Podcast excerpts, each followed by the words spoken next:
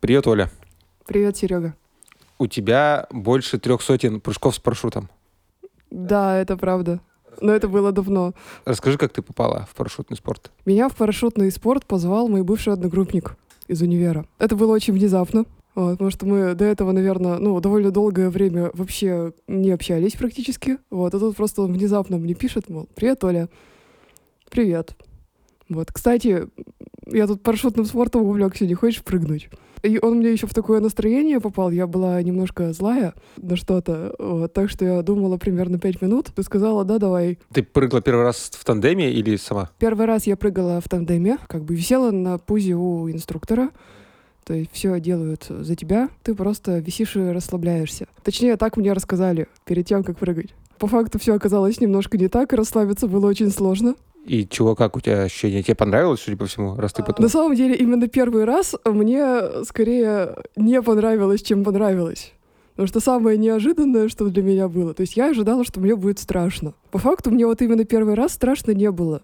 То есть даже вот уже в самый последний момент мы там уже взлетели, набрали высоту. Все, я уже нависаю над дыркой, там облака. У меня все еще нет страха, у меня какая-то идиотская улыбка на лице, потому что, ну, как бы, что от меня зависит? От меня ничего не зависит, инструктор все сделает. И тут мы выпадываем в дырку, и мне начинает со страшной силой хлестать в лицо воздух. И это была самая большая неожиданность. Это то, что превратило вот эту минуту свободного падения в пытку. Я просто не могла дышать. А, я в итоге потом, кажется, сломи, словила из-за этого гипервентиляцию, и когда мы, наконец, уже приземлились, я так немножко на ватных ногах дошла до домика, и где-то там уже так почти что отключаюсь, упала на мату полежать. И меня там отпаивали чаем. И как все это переросло в 300 прыжков? Первый раз не прочувствовала, потому что ветер в лицо, все такое, никакого удовольствия. Надо попробовать еще раз, чтобы уже понять, что это такое. А там как-то понеслось. И ты занималась воздушной акробатикой? Да, я пыталась э, заниматься,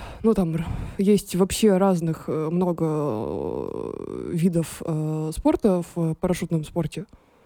Там есть там классические прыжки на точность приземления, есть групповая акробатика, когда там в воздухе там люди ну, на скорость строят фигуры. Вот, там за определенное время надо максимальное количество фигур построить. И да, я пыталась этим заниматься какое-то время, ну так, что-то даже чуть-чуть получалось. Я даже однажды участвовала в чемпионате Пермского края по двоечкам и заняла там, по-моему, четвертое место из пяти. Это вы вдвоем должны да, строить мы фигуры? вдвоем с партнером, да. Но потом как бы пересматривать это, эти, эти прыжки в записи, это было просто очень смешно. По всему небу вот так вот разлетаемся и друг друга пытаемся поймать всю дорогу. И почему все закончилось? А все закончилось, э, наверное, потому что наступили сложные времена для пермского скайдайвинга, и в какой-то момент у нас сначала пропал самолет. То есть у нас год, наверное, почти что не было самолетов в Перми. Мы пытались ездить в разные другие места эпизодически, там, в Коломну, в Менделинск, куда-то еще. Потом самолет появился, ну, уже просто так прыгать было не очень интересно. Хотелось вот именно вот э, там найти там партнера и тренироваться там вот на групповые прыжки. А в Перми как-то у меня очень сложно было вот с тем, чтобы вот найти партнера. Ну, видимо, как-то мало кому было интересно заниматься именно вот по-серьезному. Поэтому я сначала какое-то время ездила в Менделинск, это в республике Татарстан, такой небольшой поселочек. Туда ехать 8 часов на машине. Вот мы туда ездили на выходные. Э, обычно, то есть так в пятницу вечером уезжали, в ночь там где-то там часов в два ночи приезжали, следующие два дня прыжковых, и там где-то во второй половине дня в воскресенье уезжали домой. Я там даже нашла партнера на двоечку из Самары. Потом мне как-то уже в какой-то момент надоело вот так вот ездить каждые выходные. В общем, в какой-то момент запал закончился. У тебя сейчас есть желание вернуться? У меня иногда просыпается вот какое-то желание, особенно когда там слушаю там Серегу Светкова, который рассказывает про то, как он там, вот я купил новую систему, еще что-нибудь такое. Вот, думаю, блин, наверное, прикольно было бы там вернуться, там попрыгать. Вот, а что там с самолетом? А, 2 500 всего набирает, ладно, не поеду. А это мало? А, ну, обычно интересно прыгать с четырех. То есть... э, что дольше да. свободное падение? Да, там дольше свободное падение, больше успеваешь сделать за это время свободного падения. А у тебя были какие-то долго идущие цели, планы, там, вингсют освоить или что-нибудь такое, или там в, за границей попрыгать? Вингсют я не задумывалась освоить. Я знаю, что многие хотели, и многие там, некоторые знакомые там даже начинали учиться. Не знаю, мне почему-то было не очень интересно именно вингсют. Я скорее, наверное, хотела вот э, именно в какую-нибудь акробатику. Была мечта поучаствовать в каких-нибудь настоящих соревнованиях. И, может быть, что-нибудь, если получится занять. А ты на земле занималась акробатикой или это только в воздухе? Был у тебя какой-то опыт, ты там на батуте прыгала? На самом деле нет. На самом деле я всегда была э, человеком не очень спортивным. В школе я всю жизнь э, была с освобождением от физкультуры даже, вот, по причине астмы. А у тебя еще и астма. Да, у меня еще и астма с детства. А насколько это физически тяжело? Ну, то есть, кажется, я прыгал только один раз, и то с этим, с инструктором, ничего не понимаю. Но ты просто там висишь условно, падаешь, а потом парашют открывается. Ну, то есть, кажется, что никаких физических усилий не требуется. На самом деле, да, особо физических усилий не требуется, но больше физических усилий, наверное, требуется, когда куполом поуправлять э, какие-нибудь немножко э, не, не- не просто вот за эти петельки клеванты, когда управлять, а там, допустим, наоборот, за переднюю кромку его потянуть. Вот здесь вот реально физические усилия нужны хорошие, и у меня это никогда хорошо не получалось, поэтому. А слушай, а акробатика это когда вы без парашюта еще? Ну, в смысле, он еще не раскрылся. Ну, он еще не раскрылся, да, мы в воздухе в свободном падении строим фигуры. Были какие-нибудь лютые случаи? Что-нибудь не раскрылось? Лютые случаи были, да, один был очень страшный. Было даже видео, где я очень громко орала в камеру, которая у меня была на голове в это время. Это было не в Перми. В то время у нас э, не было в Перми самолета, и мы ездили попрыгать с товарищем на другую дроп-зону. Случай был такой. У моего товарища как раз была новенькая свежекупленная парашютная система, вот, с, новеньким свежекупленным куполом, и который как раз по размеру подходил мне. И он мне предложил, он не хочешь попробовать? Хитро. Протестировать на Да, другом человеке. Вот, а мне тоже хотелось попробовать. Вот, и решила, а давай. Это было вот самое утро прыжкового дня. Вот, как раз вот перед, э, вот буквально там вот э, 10 минут до взлета. И вот буквально вот в последний момент перед там посадкой в самолет, там я, окей, там меняю систему, там надеваю систему своего товарища, Плохой знак, насколько я понимаю. да, это плохой знак. Так, быстренько проверяю, так, где там что, какие приводы вообще там за что дергать, э, чтобы так, ну, почувствовать руками. Вот, и сажусь и взлетаем, все нормально. Дальше, во время прыжка наступает высота раскрытия. Вот, я дотягиваюсь рукой вот до... Ну, там, это вытяжной парашют там в нижнем кармашке укладывается, называется медуза. Он за такой шарик, э, бабышка, которая наружу из кармашка торчит, его надо вытянуть и выбросить. Вот он уже раскрывает за собой, э, собственно, основной э, купол. Я нащупываю руками вышку, дергаю, и она не дергается. То есть я дергаю уже изо всех сил. Там, на видео потом видно, что камера вот так вот туда-сюда мотается, а она не дергается. Я начинаю паниковать. Э, дальше, э, ну, звуковой этот э, высотомер, пищалка, она уже начинает пищать высоту, когда уже, слушай, пора принимать решение, может, тебе запаску надо раскрывать. Я плюнула уже на это, там, начинаю дер- дергать, раскрывать запаску. Вот, и эта там подушечка, она тоже на такой хорошей, крепкой липучке, я ее тоже только со второго раза выдергиваю. Вот, и все, и все это время у меня еще в голове э, свербит мысль, э, ну, то есть обычно любая парашютная система современная, она оборудована страховочным прибором, который на высоте 300 метров, если скорость э, падения все еще высокая, раскрывает запаску автоматически. Только перед взлетом надо проверить, что он включен. И я падаю, я пытаюсь выдернуть вот эту вот э, подушку от э, запаски, и думаю, Тарас, я очень надеюсь, что ты включил прибор, потому что я его не проверила. И вот тут наконец-то выдергиваю эту подушку, запаска раскрывается. Я выдыхаю, открываю шлем, ору еще раз, потому что, ну, чтобы уже выпустить. Приземляюсь и так немножечко на ватных ногах э, подхожу уже обратно на укладку. А что в итоге случилось? Тебе просто не хватило сил выдернуть э, основной парашют? Или там Вот что-то когда сломалось? вышла запаска, она, вот этот э, основной парашют, вот этот вытяжной парашютик уже вышел просто в легкую. Совершенно. Видимо, просто кармашек был очень тугой и очень плотный. И, ну, да, и как-то чуть-чуть то ли заклинило, то ли не хватило сил, то ли что-то в этом духе. У тебя было какое-нибудь такое, как рассказывают это, это был, перед- наверное, самый страшный опыт. Э, не знаю, вся жизнь пронеслась, вот эта вся история, нет? Ничего такого Ну, не жизнь чувствовал? перед глазами не проносилась. Проносились э, мысли о том, что что-то Земля приближается. Слишком быстро. да, слишком быстро, и вот уже начинаю разглядывать травинки. Это как-то помогает опыт парашютного спорта в жизни, в работе? Ты, не знаю, стала более педантичной или спокойной, или вообще никак это не соотносится? Я, потому с- что- я с тех пор, когда езжу в машине, я всегда пристегиваю ремень безопасности. Ну, слушай, я тоже пристегиваю Да. всегда ремень безопасности. То есть до этого я еще не всегда пристегивала, но после этого я начала просто делать это всегда, неважно, на переднем, на заднем сиденье. А расскажи, был у тебя какой-то еще спортивный опыт в жизни? Чем ты вообще в детстве увлекалась? Я помню, что в какой-то момент, э, наверное, тогда э, были очень популярны вот эти вот книжки там про макраме, и я в какой-то момент мне вот подарили такую книжку, и я начала увлекаться макраме, и я что-то там пыталась плести какие-то там вещи. Вот. Но в основном что-то довольно бессмысленное. Ну или, может быть, иногда какие-то украшения. Но это было такое очень быстро проходящее. Чем я еще? А, я в детстве ходила в музыкальную школу. На Вот. каком инструменте? Я училась по классу фортепиано и еще пела в хоре. Ты тоже, наверное, ненавидишь этот опыт, как большинство. Самое удивительное, что, наверное, в музыкальную школу я захотела сама, потому что у моей тети было пианино, очень старая, очень сильно расстроенная сура, у которой там некоторые клавиши были такие, что вот одну клавишу нажимаешь, а она малую секунду выдает. Это что значит? Ну, такой дв- двойной звук А, такой. мгм. Ты решил Вот, поиграть на нормальной да, пианино, для этого надо пойти в школу. Да, я, я очень любила просто, когда приходили к, к, к тете в гости, за него садиться, что-нибудь там играть, что-нибудь подбирать, какого-нибудь там в, траве- в траве сидел кузнечик, вот, и что-то в этом духе. Э, да, а потом, когда мне мама предложила, не хочешь в музыкальную школу, я с радостью сказала, а давай, вот, и начала заниматься.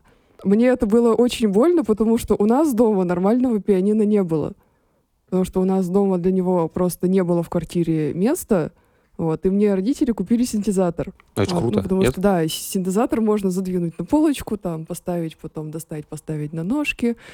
Но это казалось круто. Вот, но в плане именно а, обучения игре на фортепиано не очень круто.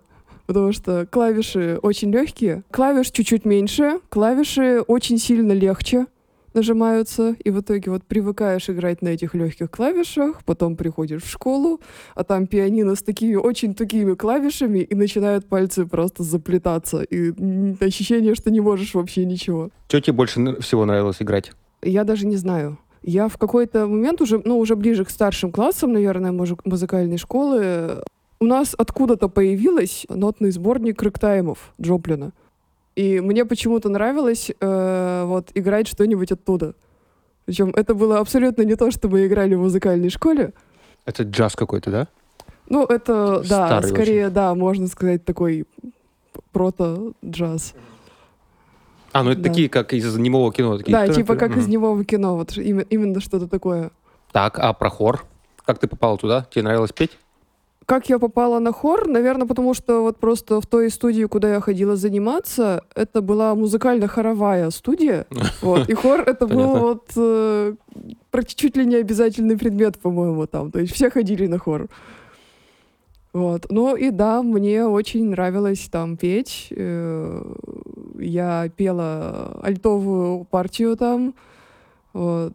Эм, Я там, на удивление, была на очень хорошем счету, и это при том, что я э, абсолютно не умею и боюсь петь одна, прилюдно, по крайней мере. Но в хоре я петь любила. А в чем кайф хора? Ну, то есть ты поешь, вокруг еще много людей поют, по сути, твоего голоса не слышно, ну, наверное, я рассуждаю как человек, который в этом ничего не понимает. И в чем тогда прелесть? Наверное, как раз, во- возможно, отчасти как раз в том и прелесть, что ты поешь, но вот именно твоего голоса не слышно. И вот для меня, как для воровушка-социофобушка, это было идеально.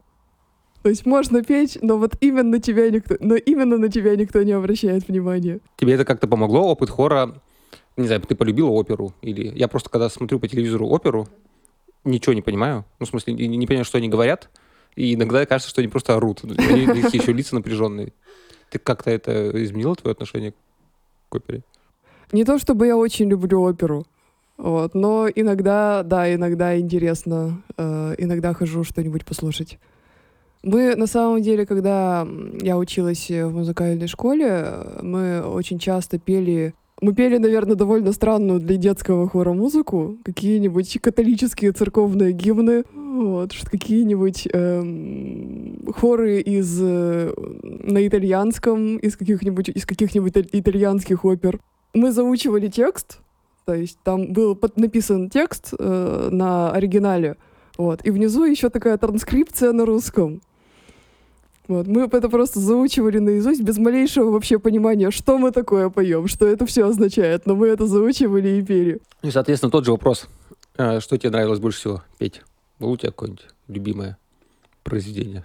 Или, может, ты дома одна что-то поешь и прям по кайфу? А, наверное, да, у меня было любимое произведение, которое мы пели в хоре. Это хор э, Вапансьер из оперы «Набукко». Там хор, где, ну, там сюжет оперы, короче говоря, евреи в плену, в вавилонском плену, вот, там томятся, угнетаются и все такое прочее.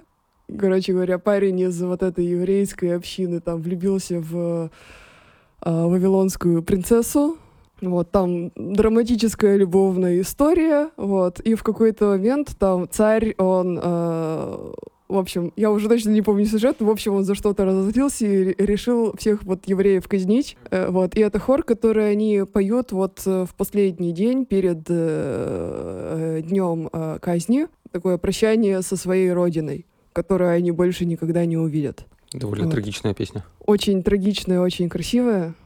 Ос- особ- особенно, когда уже много-много потом начинаешь понимать текст. Вот. А мы его просто заучивали наизусть и вообще не понимали, о чем мы поем. Все как в школе. Да. Про Исландию можем поговорить, раз уж у нас сегодня как раз за окном погода довольно исландская в фильме. Это было еще один вот такой эпизод, когда я вот на что-то согласилась, думая примерно пять минут, вот, при том, что до этого я не задумывалась над этим никогда вообще. Ты понимаешь, что у тебя это э, рабочий подход получается? Да, я потом начала замечать паттерн что очень много хороших вещей случаются, когда я думаю примерно 5, над решением примерно 5 минут. Но никогда это касается парашюта. То есть мне просто попался в Фейсбуке э, репост э, э, Мишки Travel, что собирают группу в Исландию. Вот. И я подумала, я всегда хотела попасть в Исландию. Потому что я никогда до этого не хотела попасть в Исландию, но я увидела репост и подумала, что я всегда хотела попасть в Исландию. Ну, все хотят вот попасть и записалась в группу. Вот там группу еще вел э, Вася Сабиров. Из Dev to Dev, а, который? Да, из Dev to Dev. Вот, а мы с Васей, э, ну, до этого вместе работали в альтернативе какое-то время. Так что думаю, о, круто, Вася знакомый человек. Вот это был единственный человек, которого я знала из группы. Но это был довольно классный опыт вообще. Ты выходишь из самолета, и у тебя просто отваливается челюсть. Обнаруживаешь себя как будто где-то на Марсе. Ну, то есть, не знаю, на что это похоже, но точно не на Землю. Вот. Это еще было такое время, когда уже весна, но трава, травы еще нет. Вот, трава еще не вылезла, то есть зелени никакой нет, э, вокруг мох, особенно если заехать подальше на север. То есть э, там мха становится очень много и э, самых разных э, оттенков. Вот. И это, кажется, примерно все, что там растет. Вот. Но это все равно очень красиво. Вы видели каких-нибудь диких животных, китов? Нет, э, диких животных и китов мы там не видели. Мы там видели только не диких домашних овечек и лошадок карликовых, мохнатых. Вот они очень прикольные. У тебя просто большая, большая серия постов про это. Ну, небольшая, а. но они, их несколько, да, но они большие. Там была серия постов у меня в Фейсбуке про это. Соответственно, тебя что-то там прям зацепило. Просто мох, ну, понятно, что мох. Мох и на севере Пермского края, знаешь, сколько тоже разных цветов. А, я не знаю, это, наверное, сложно описать. Э, то есть просто ощущение другой планеты. Очень много воды, очень много водопадов, какие-то совершенно невероятные пейзажи. То есть тут ты едешь там, здесь там зеленая трава и зеленые водопады. Дальше заезжаешь чуть подальше, там грязный ледник, вулканические скалы, абсолютно черные и тоже создающие ощущение вот чего-то такого не очень земного. Наверное, да, больше всего меня там вот э, самое большое впечатление оставили именно вот в юго-восточной, наверное, части Исландии. Там на берегу океана были как раз такие вот черные-черные вулканические скалы. Есть какие-то еще путешествия, которые тебе также запомнились? Прямо так же, наверное, нет, но были, наверное, какие-то эпизоды из других вот путешествий, которые запомнились. Первый раз, когда я вообще э, ездила куда-то за границу, я почему-то поехала в Сербию. Неожиданный выбор. Да, это был очень неожиданный выбор. Я не могу его объяснить. А в Сербии, э, она из всех бывших югославских э, республик, это, наверное, наименее говорящая по-русски страна. То есть в Черногории ты практически везде найдешь русскоговорящего человека или там где-нибудь еще. Вот. В Сербии э, по-русски говорящих очень мало, только вот кто-то может быть там из старшего поколения. Вот, кто-то говорит, больше говорят по-английски, а я тогда по-английски, наоборот, э, говорила очень плохо. И, наверное, наиболее э, запомнившийся эпизод — это когда я уже потом ехала обратно из Нови Сада в, Гвер... в Белград на автобусе. Ко мне в автобусе подсел какой-то пожилой серб, очень разговорчивый. Ему очень хотелось поговорить, при этом говорил он только по-сербски. Но он очень быстро понял, что я по-сербски не очень, но поговорить ему хотелось все равно. В общем, мы три часа, пока шел автобус и где-то там на выезде из города стоял в пробках, мы пытались э, разговаривать, он со мной по-сербски, я с ним по-русски. Это был такой экспресс-сеанс иностранного языка, да, с носителем. Скаенко. Да, Тогда Skyeng. еще не был Да. создан.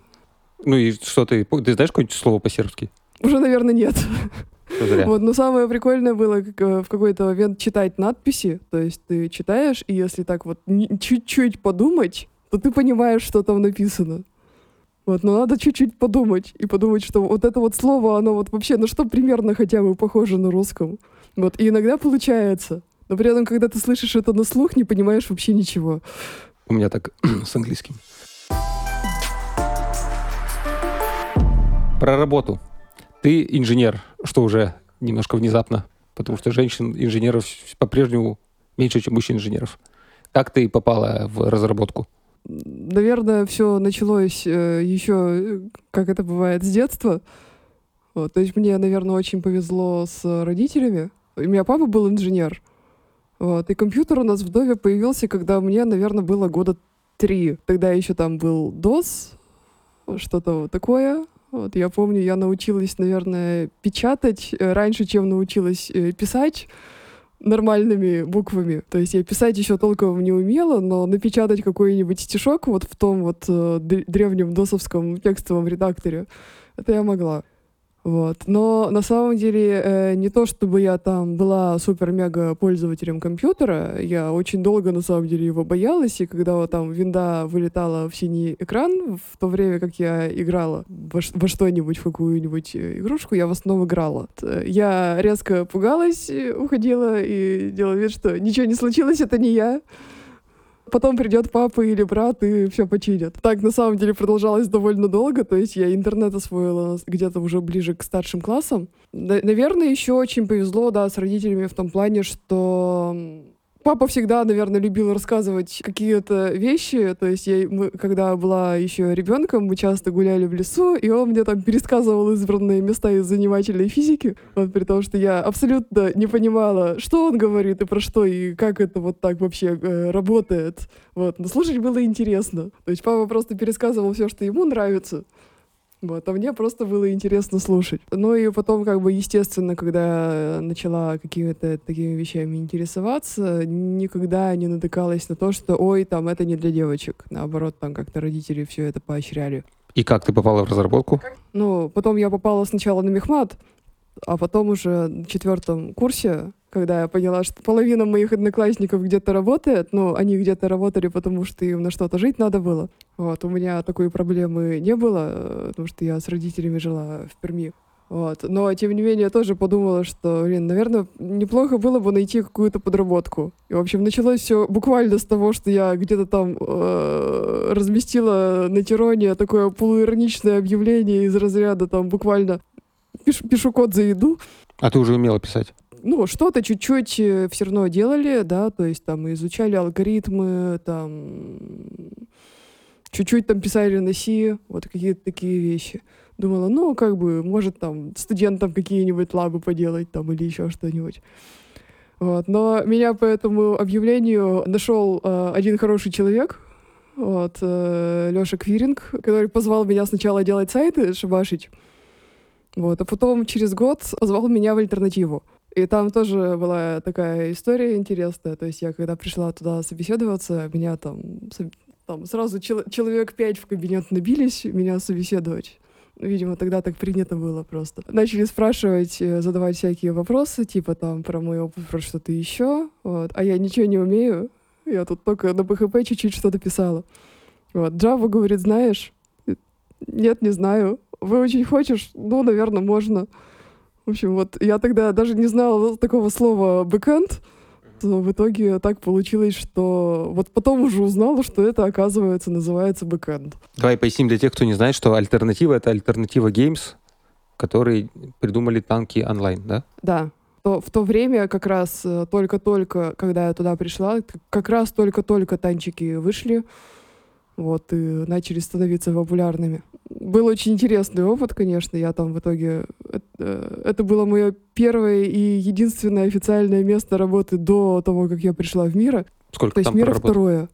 Я там проработала что-то порядка восьми лет. И чем ты там занималась? А, За что ты отвечала? Программировала. Это понятно, да. За какой-то, какую часть? Разные. Ну, то есть э, я все это время писала в основном серверный код, но это были, наверное, разные э, части. То есть я там и танки 2.0 пописал, э, писали, которые потом так и не вышли. Потом э, я долгое очень время работала в команде, которая разрабатывала клиент-серверный фреймворк. Тоже был очень интересный опыт, конечно. Ну вот уже последние годы, когда я там была, там мы еще переводили э- клиентскую часть э, этого фреймворка на, с флеша на Kotlin. А в чем интерес? Ну, то есть фронтенд, понятно, там ты хотя бы что-то сделал, и сразу что это видно. сделал, что ты видишь, да? Да, а тут вообще какая-то тьма. Наверное, просто интересно, когда ты что-то делаешь, а потом оно раз и работает. Ну, так, э, мне кажется, редко бывает, когда ты что-то сделал, оно раз и заработало. Ну, да, так редко бывает, конечно, поэтому ты сначала долго очень, как бы, ты что-то делаешь, потом оно не работает, ты долго пытаешься понять, а где там вообще что пошло не так, что-то чинишь, а потом оно раз и работает. Иногда много времени спустя. Примерно это было вот так тогда. Ну, слушай, 8 лет — это довольно много. Почему ты не меняла место работы? Как это вообще 8 лет в одной компании работать? Ты не задавал этот вопрос людям, которые всю жизнь в мире работают? Задавал. У всех разные ответы. Сложно на самом деле ответить. Ну, для меня это отчасти долго времени было. Сначала потому, что просто очень не хотелось уходить. То есть это было место, где я почувствовала... Ну, это было мое первое вообще официальное место работы. И это было место, где я почувствовала, что я, ну, что-то что делаю клевое, что потом ви- видят люди. Вот. И уходить э, вообще не хотелось. Ну и плюс там э, с коллегам очень привязана была. А потом в какой-то момент, даже когда я там начала задумываться о том, что сколько можно делать и те же танки, может быть, пора уже куда-то дальше, вот какое-то время было просто страшно уходить, потому что а вдруг я не справлюсь, а вдруг там я недостаточно хороша или вот что-то такое. Вот, то есть все-таки вот всю, всю жизнь в одном месте проработала, там вот привыкла уже вот к одним и тем же вот каким-то вещам, технологиям, и вот, ну, вот такой страх вот он одно время прямо брал. И как ты в итоге попала в мира? В итоге я просто однажды уволилась из альтернативы. Отличный ответ. Да, то есть мне в какой-то момент надоело работать э, над танками, и я пыталась уйти сначала в другой проект.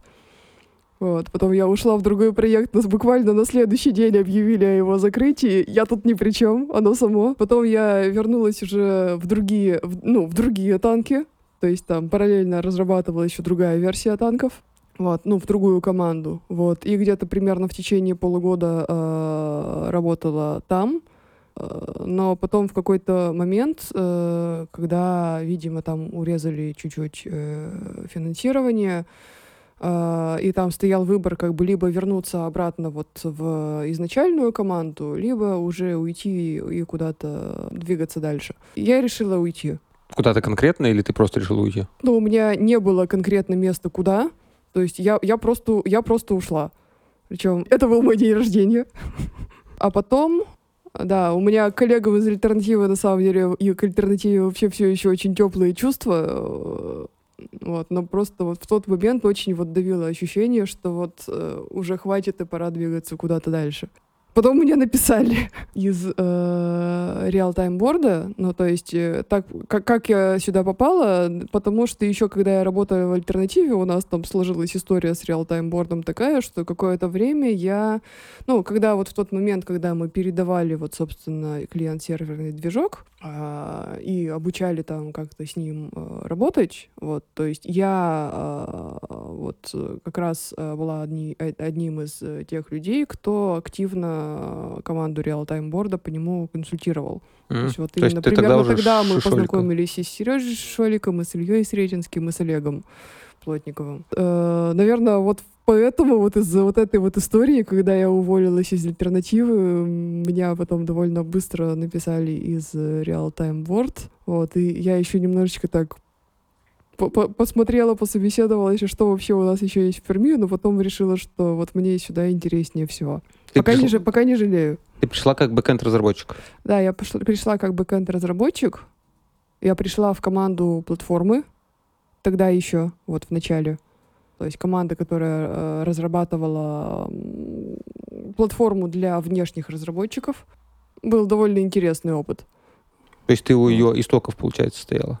А, ну, наверное, не совсем у самых истоков, но там сейчас активно переписывают ребята все, все, что, все, что было написано тогда, потому что это было написано без малейшего понимания, как вообще на самом деле правильно это делать. Вот, очень многие вещи. А теперь Вот, ну- ты тимлит. Теперь я тимлит и совсем в другой команде, в команде бизнес-логики. Вот. И это, наверное, тоже вот так получилось, что еще когда я работала в команде платформы, как-то так получилось, что большую часть этого времени я занималась э, не собственно платформой, а э, рефакторингом бизнес-логики, чтобы потом э, платформ, э, API платформы сверху нее написать уже получилось нормально. Наверное, поэтому так и получилось. Как тебе? Ты осознанно им стала или так тебя назначили? Не это знаю. тоже из разряда так, так вышло. То есть у меня примерно все истории из разряда так вышло. Когда создавали команду бизнес-логики, там тем лидом должен был быть совсем другой человек. Вот. э, Но потом он стал тем лидом другой команды. А мы вот вдвоем, два разработчика остались как-то вот немножко повисли в воздухе, чуть-чуть. Но при этом был проект, который надо делать. И это был вообще первый вот такой вот крупный проект в моей жизни, который еще и мне самой надо тащить, что-то там ресерчить, что-то там прорабатывать, а как это вообще сделать, э, как это вообще построить. Очень много времени и нервов там было потрачено, вот, но очень хорошо помогали, конечно, все. И в какой-то момент я, наверное, просто уже немножко не, не выдержала неопределенности. Как так? У нас вроде есть команда, но в команде нет тем лида. То ли это кто-то будет, то ли это, не знаю, может быть, это по факту уже я. Ты в какой-то момент просто, ну, пришла с разговором к своему менеджеру, задала такой вопрос, и он говорит, а ты сама не хочешь попробовать? Вот я подумала, что, ну, наверное, стоит попробовать. Я тогда не понимала, во что я ввязываюсь, честно скажу. Так, ну и как тебе? Ты не пожалела еще о своем выборе? А, У меня, наверное, несколько раз э, наступали моменты, когда я жалела об этом своем выборе. Вот. Но потом в итоге оно все равно как-то складывалось нормально.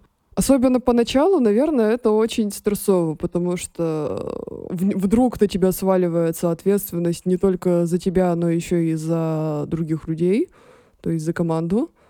Ты никогда вообще с таким не сталкивался. Первый раз, вот, наверное, когда меня накрыло таким ощущением, что вот все, теперь никто за меня решение принимать не будет, теперь решение надо принять э, мне, как бы это... Взрослый это ты. Вот что-то из разряда такого. Какое-то время это ощущалось как такие, такие эмоциональные качели между состоянием э, «я шерстяная волчара, как мощны мои лапищи», и «я э, унылая какашка, у меня ничего не получается». Вот. Но долго в таком состоянии жить сложно.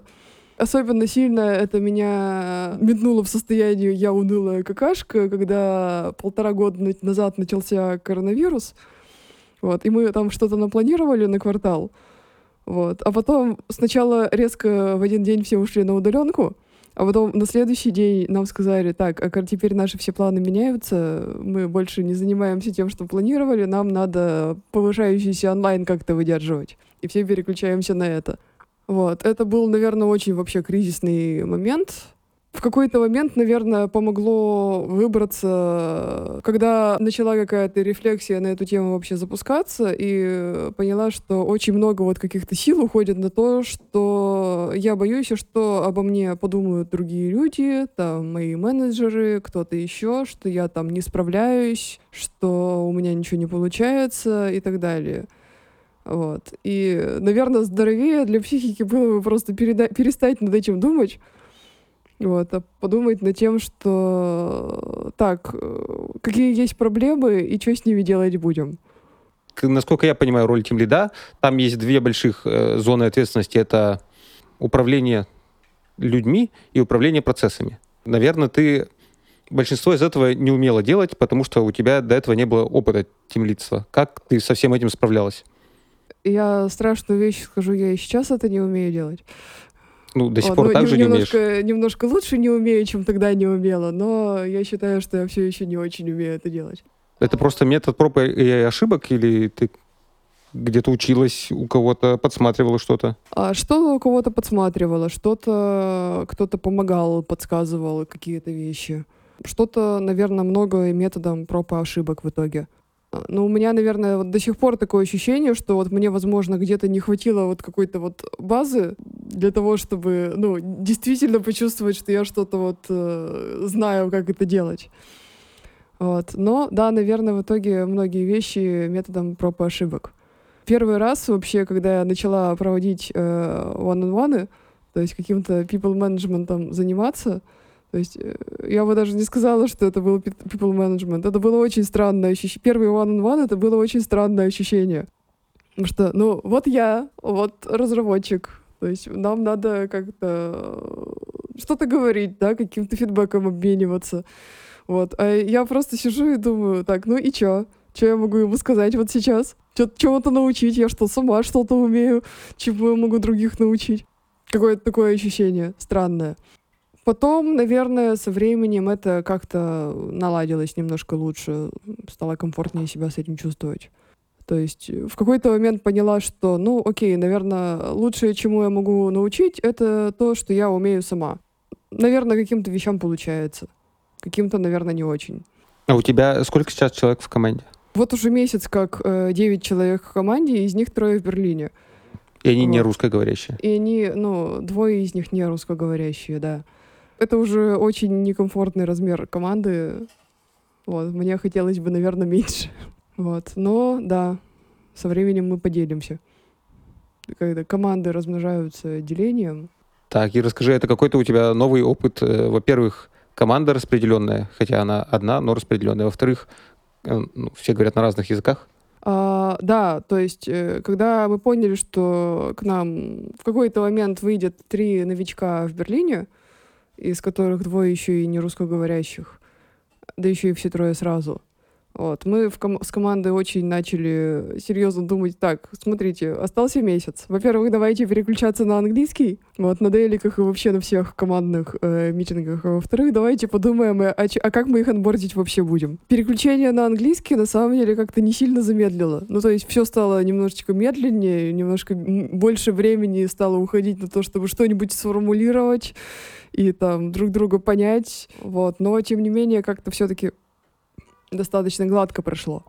С онбордингом вот тут команда на самом деле очень помогла, то есть э, подключились и э, очень хорошо так совместно придумали, а как вообще с онбордингом быть. Э, то есть у нас в итоге организовался такой команда менторов, ментор-сквад, то есть который сейчас продолжает ребят, э, ребятам помогать и анбордиться. Вот. Но тем не менее, все равно, когда они вышли, это очень сильно сказалось на всех командных процессах, потому что просто потому что команда большая, и стало уже как-то очень тяжело с этим управляться. Получается, сейчас э, часть твоих one-on-one и вообще people management на английском? Получается, да. Как тебе этот опыт? Пока не очень понятно. Ну, ты, ты комфортно разговариваешь на английском? Я на английском, я, наверное, и на русском иногда, когда очень хочу что-нибудь э, объяснить, начинаю путаться в словах и очень долго подбирать какие-нибудь слова. Вот. А на английском этот эффект еще более выражен. То есть, если я в спокойном состоянии еще более-менее связано могу рассказывать, но когда мне очень пытаюсь что-то объяснить, я начинаю путаться в словах. Слушать мне проще при этом. Вот, Там но можно то- но- просто кивать и все. а? Там можно говорю, просто кивать и все. Вот. Но тоже, конечно, ушло изрядно времени на то, чтобы вообще привыкнуть, понимать вот именно конкретных э, людей. А, потому что, ну, все равно опыт э, такой достаточно непривычный. Как ты вообще прокачивала свой английский? Ты его всегда хорошо знала, всегда хорошо не Да, знала, р- р- родилась э, сознанием родилась в английского. Перми. Ну, я, наверное, как, как все, начала учить английский в школе, но поскольку в школе было вообще непонятно, зачем это мне, где это мне пригодится, то есть я же не знала, что я в международную компанию пойду работать. Вот, я не планировала такого поворота в жизни. Поэтому с изучением английского в школе и в универе как-то, ну, так себе складывалось. Да, были какие-то занятия, да, там какие-то неправильные глаголы учили. Бодрее всего, э, мне это было в какой-то момент очень лениво, э, и я очень часто просто не делала домашку, а потом однажды взяла и выучила все неправильные глаголы, когда однажды пошла на занятия в музыкальную школу и поняла, что забыла ключ. Вот. И я э, от квартиры, а дверь захлопнулась. Вместо того, чтобы просто пройти на занятия, я решила, я буду сидеть, я дождусь родителей. Я в итоге там пропустила, по-моему, часть занятий. Вот. Но чтобы развлечь себя, я сидела и учила эти неправильные глаголы. Как я понимаю, это было время без интернета. Да, это было время, ну да, можно сказать, время без интернета. Бодрее всего, наверное, у меня пошло изучение английского. Но уже, уже потом, э, я когда начала работать в альтернативе, у нас в какой-то момент э, были курсы, предла- приглашали э, педагогов, преподавателей. То есть э, я какое-то время там занималась в группе, прокачала, наверное, с этого, за это время там с pre-intermediate до upper intermediate за какой-то период. Лу- лучше всего, наверное, пошло, когда я в какой-то момент э, встроила английский, как это называю, в ежедневную деградацию. То есть, когда вечером приходишь домой, и тебе уже ничего не хочется, хочется сериальчик посмотреть. Но пусть сериальчик хоть на английском будет.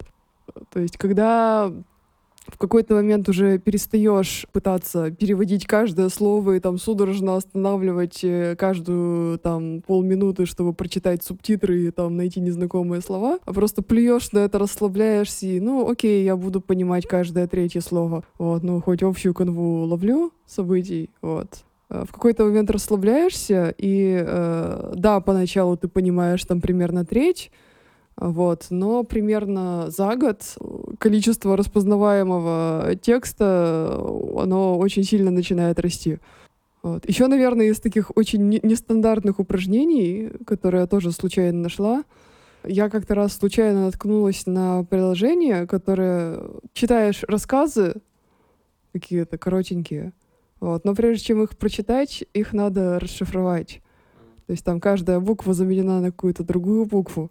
Вот там один отрывочек к другому расшифровываешь. Вот. И при этом там очень много слов просто неизве- неизвестных, незнакомых. Помогает э, не выучить слова, но прокачать какое-то вот чувство языка, что ли, чуть-чуть. Нав- Наверное, из нестандартных каких-то таких способов все. Ты сказала, что ты социофоб, но при этом ты тимлит. Как это сочетается в твоем мире внутреннем? Я люблю начинать с того, что вот есть э, два понятия. Есть э, понятие социофобия и есть э, интроверсия. Да? То есть вот э, социофоб — это когда тебе, может быть, и хотелось бы как-то с людьми больше проводить время, там, больше дружить, больше общаться, но тебе страшно. Потому что, а что эти люди о тебе подумают вообще, когда ты к ним сунешься? Может, какую-нибудь фигню подумают. Вот. А есть интроверты люди, которые, может быть, и комфортно вообще-то как бы могут общаться с людьми, но лучше всего себя чувствуют и лучше всего восстанавливаются, когда одни. Ты кто? Вот.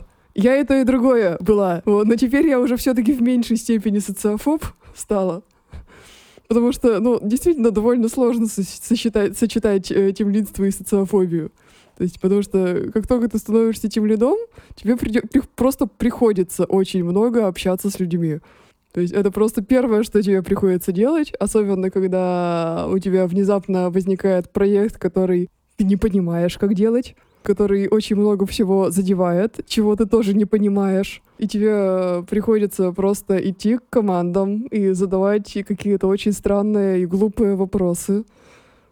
И ты поначалу все время кажется, что, блин, вот сейчас вот я вот эти вот дурацкие вопросы абсолютно буду задавать, и меня, наверное, какую-нибудь за какую-то дурочку будут принимать.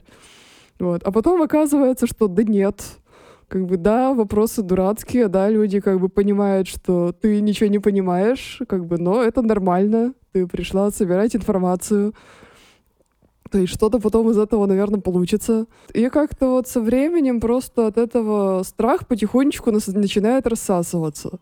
И как-то это становится все чуть-чуть комфортнее. Я, наверное, все еще чуть-чуть социофобушек, вот, но уже сильно в меньшей степени. А как ты энергию восполняешь после работы, когда у тебя много взаимодействия, общения? Вот, э, честно, мне очень часто после работы просто, что я не хочу общаться теперь вообще ни с кем. То есть все, наступает вечер, у меня ужин, у меня какой-нибудь сериальчик, и там, может быть, что-то еще такое поделать, э, что не требует общения с людьми, скажем так.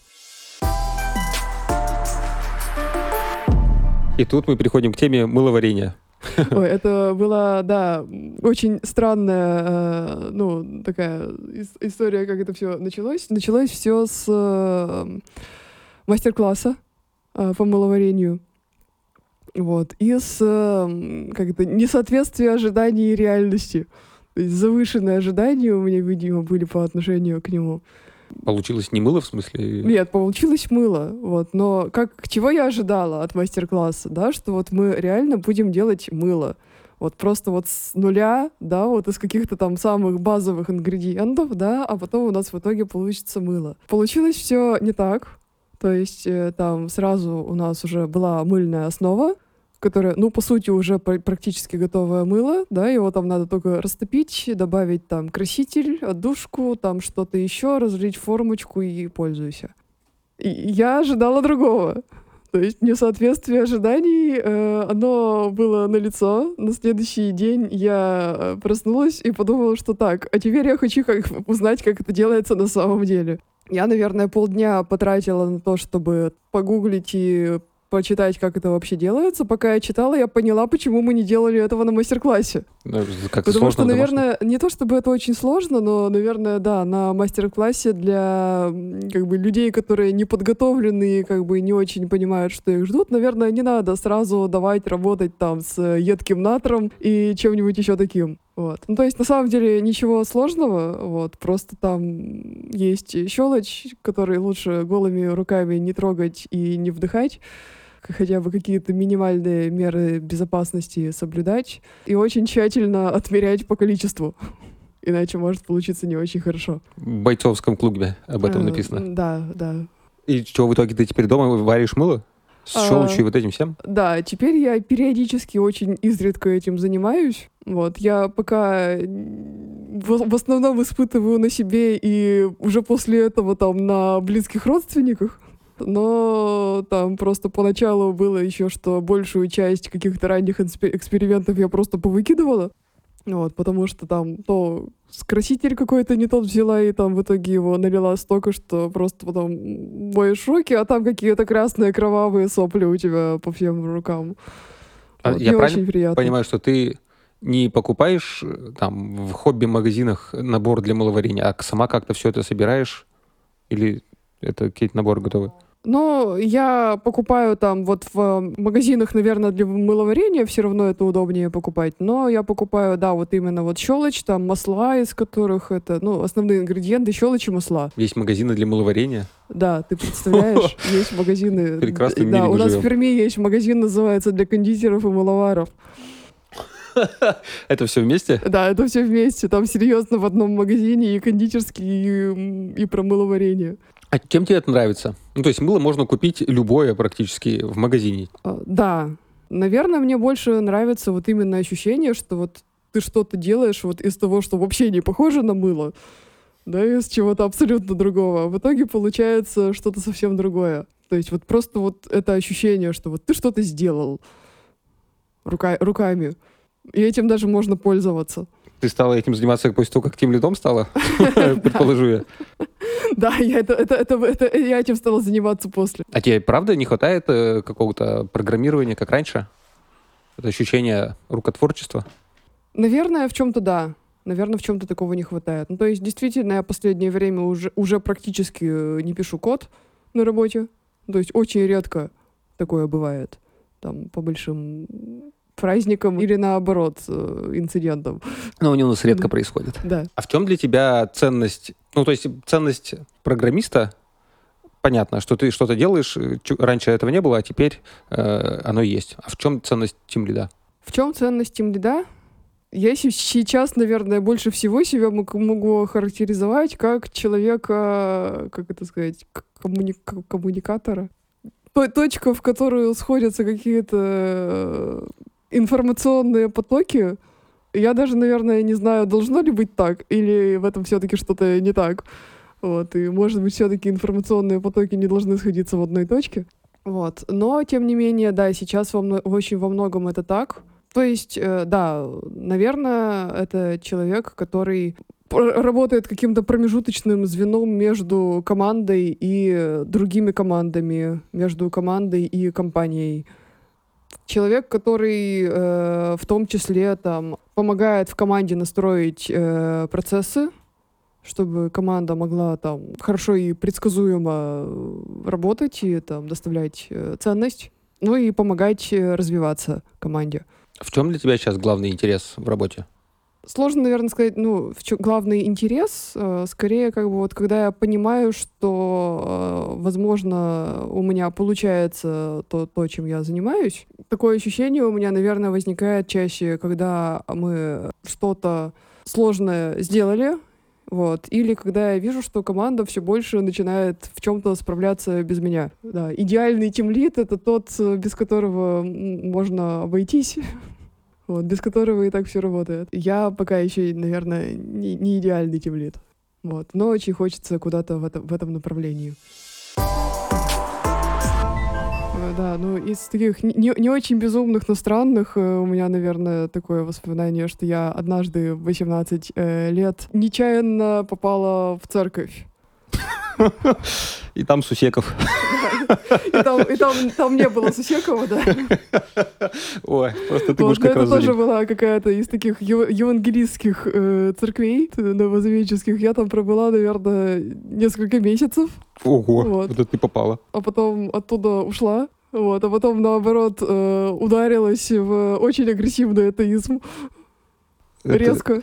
Агрессивный атеизм так... как выглядит? Э, бьешь ну, тех, это, кто верит? Да, когда, ну, не прямо бьешь, но как бы так, довольно язвительно нападаешь и критикуешь. Да, то есть я, наверное, была не очень приятным человеком тогда. Угу. Я, я очень сильно подозреваю, что я была очень неприятным человеком. Так, а расскажи, ты попала в церковь и чего там? Это называется духовные поиски, насколько да, я понимаю. Да, это, наверное, это случайно так получилось. Вот, то есть я случайно познакомилась э, вот с э, этими людьми.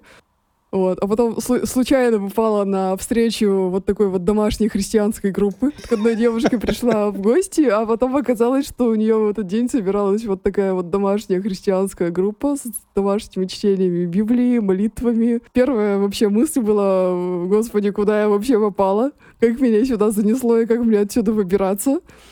Вот. Э, а потом э, я как-то неожиданным образом очень прониклась. Вот, ну, вот самое вообще вот что затягивает, наверное, туда, это какая-то атмосфера. Внезапно тебя окутывает вот э, какой-то... Люди, которые излучают добро, любовь, все такие очень э, милые, и вот это создает какую-то такую атмосферу, в которой очень вот хотелось на тот момент быть почему-то. Община. Ну да, наверное, вот такая атмосфера общины. Как я оттуда вышла?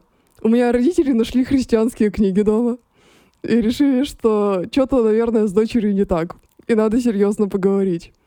Вот. Не то, чтобы вот сам факт вот этого вот э, разговора меня там вот как-то убедил в том, что там вот раз там мои родители против, то там мне надо оттуда уходить. Наоборот, вот сразу после разговора я вот укрепилась в том, что, блин, вот вы против, но я все равно я буду вот скрывать, но я буду продолжать с ними там общаться и ходить э, с ними на встречи. Но, тем не менее, вот где-то в какой-то момент какое-то вот зерно зародилось, и в итоге я, наверное, к ним больше просто ни разу так и не пришла уже, наверное, вот сколько-то лет спустя меня начало отпускать, и уже какое-то стало устанавливаться более ровное отношение к религии, и даже какой-то появляться стал снова интерес э, в эту сторону, но уже в другом э, совершенно направлении. То есть я не верю в Бога, я не верю там в загробную жизнь или во что-то подобное, но тем не менее очень многие, наверное, вещи из христианства мне все равно близки какие-то, наверное, вот главные вещи, вещи какая-то вот квинтэссенция того, что